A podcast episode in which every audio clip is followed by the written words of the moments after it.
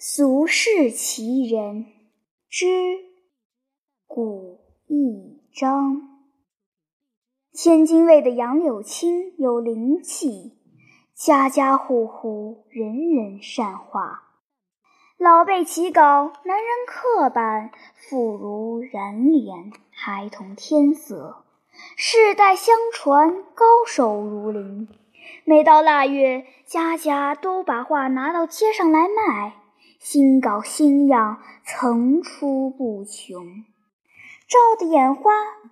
可是，甭管多少新画稿冒出来，卖来卖去，总会有一张出类拔萃的古出来。杨柳青说的这个“古”字，就是活了。谁看谁说喜欢，谁看谁说想买。争着抢着买，这张画像着了魔法，一下子能卖疯了。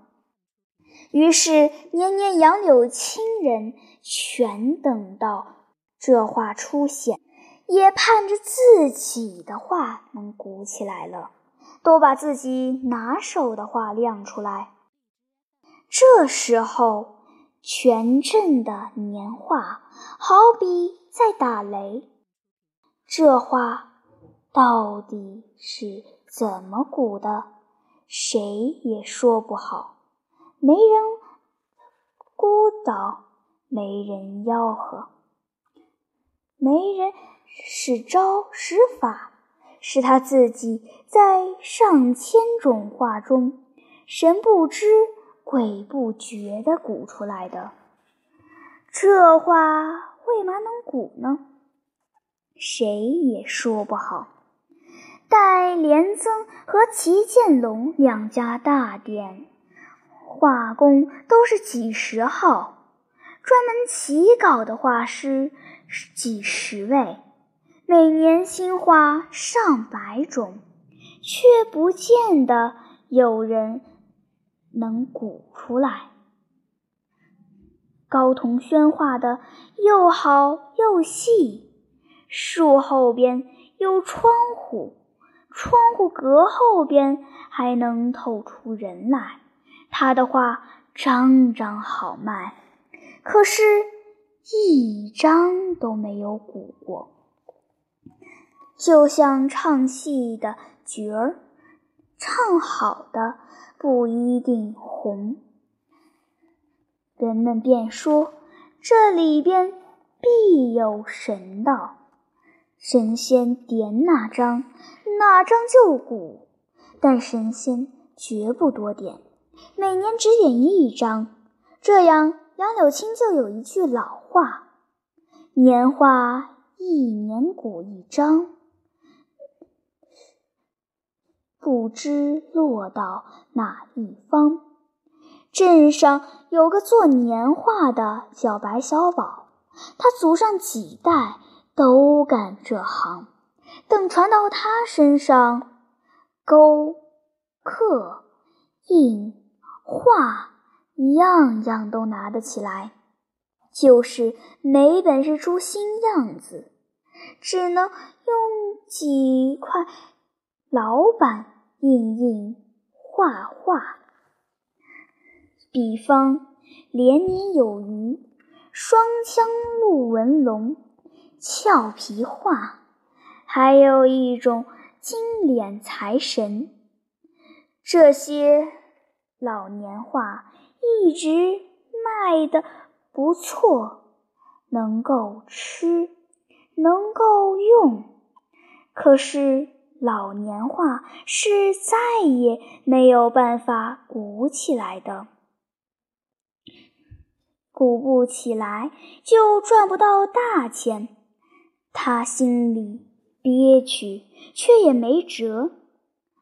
同治八年立冬之后，他支上画案，安好老板，卷起袖子，开始印画。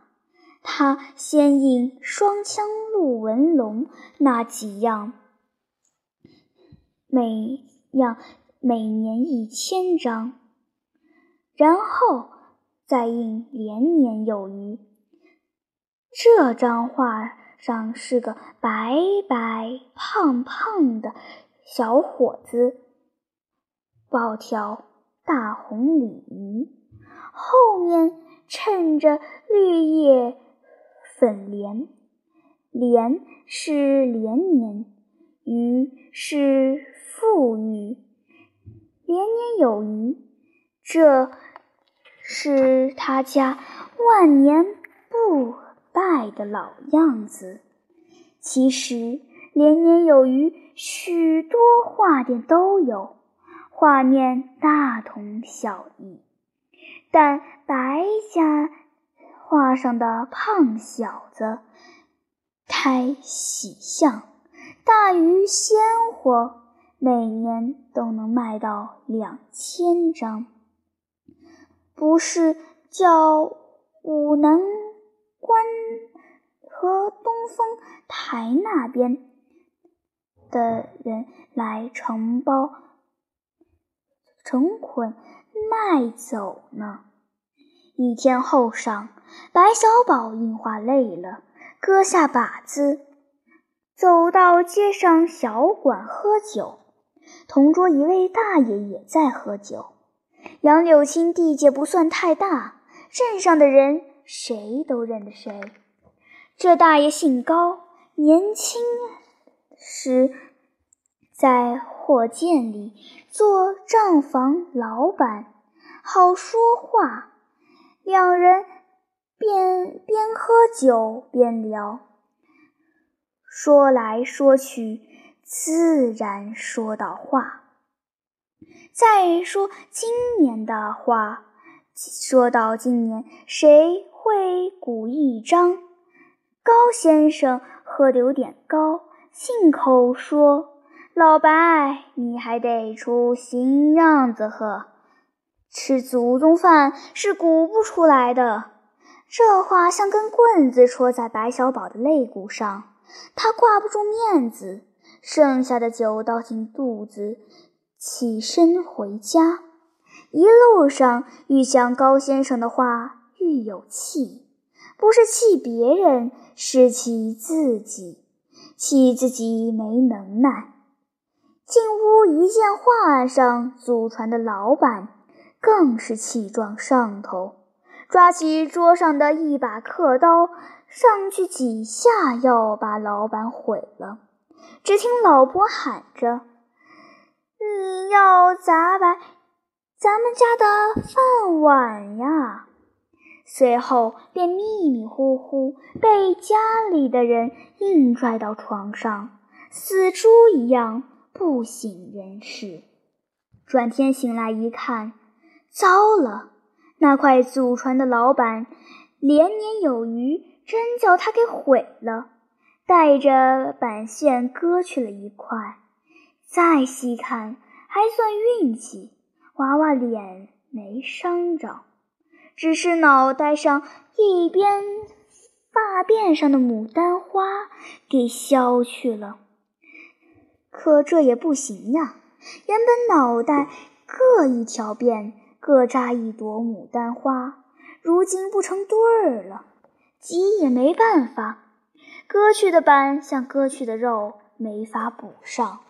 眼瞅着这两天年画就上市了，好在这些天已经印出一千张，只好将就再印一千张，凑合着去卖，能卖多少就卖多少，卖不出确认倒霉。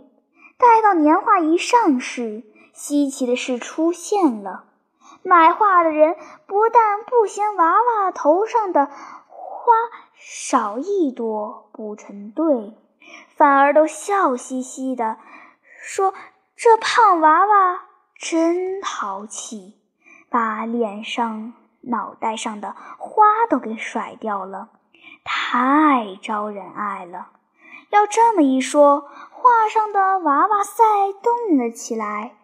活了起来，于是你要一张，我要一张，跟着你要两张，我要两张。三天过去，一千张像一阵风刮走，一张不剩。白小宝手里没这画了，只好先把原先老版的双变双花的娃娃拿出来卖。可买画的人问他：“昨天那样的卖没了吗？”他傻了，为嘛人人都瞧上那个脑袋上缺朵花的呢？可他也没全傻，晚上回去赶紧加印，白天抱到市场上，画一摆上来，转眼就卖光。一件东西要在集市上火起来，打水都扑不灭。于是，一家老小全上手。老婆到集市上卖，他在家里印。儿子把印好的画一趟趟往集市上跑，他夜里再玩命的印，也抵不住白天卖的快。几天过去，一个街坊跑到他家说：“老白，全镇的人都叨叨着，今年你的画鼓了。”然后小声问他。这张画你家印了几辈子了？怎么先前不鼓，今年忽然鼓了？白小宝只笑了笑，没说。他心里明白，可是往深处一琢磨，又不明白了：怎么少一朵花，反倒鼓了？年三十晚上，白小宝一数钱，真发了一笔不小的财。过了年，他家盖了一间房，添置了不少东西，日子快活起来。他盼着转年这张画。还鼓着，谁知转年风水变了。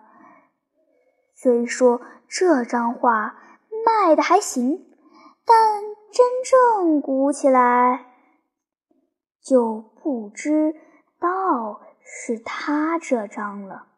换成一家不起眼的小店店役，合成一张新画。画名叫做《太平世家》，六个女人还在打太平鼓。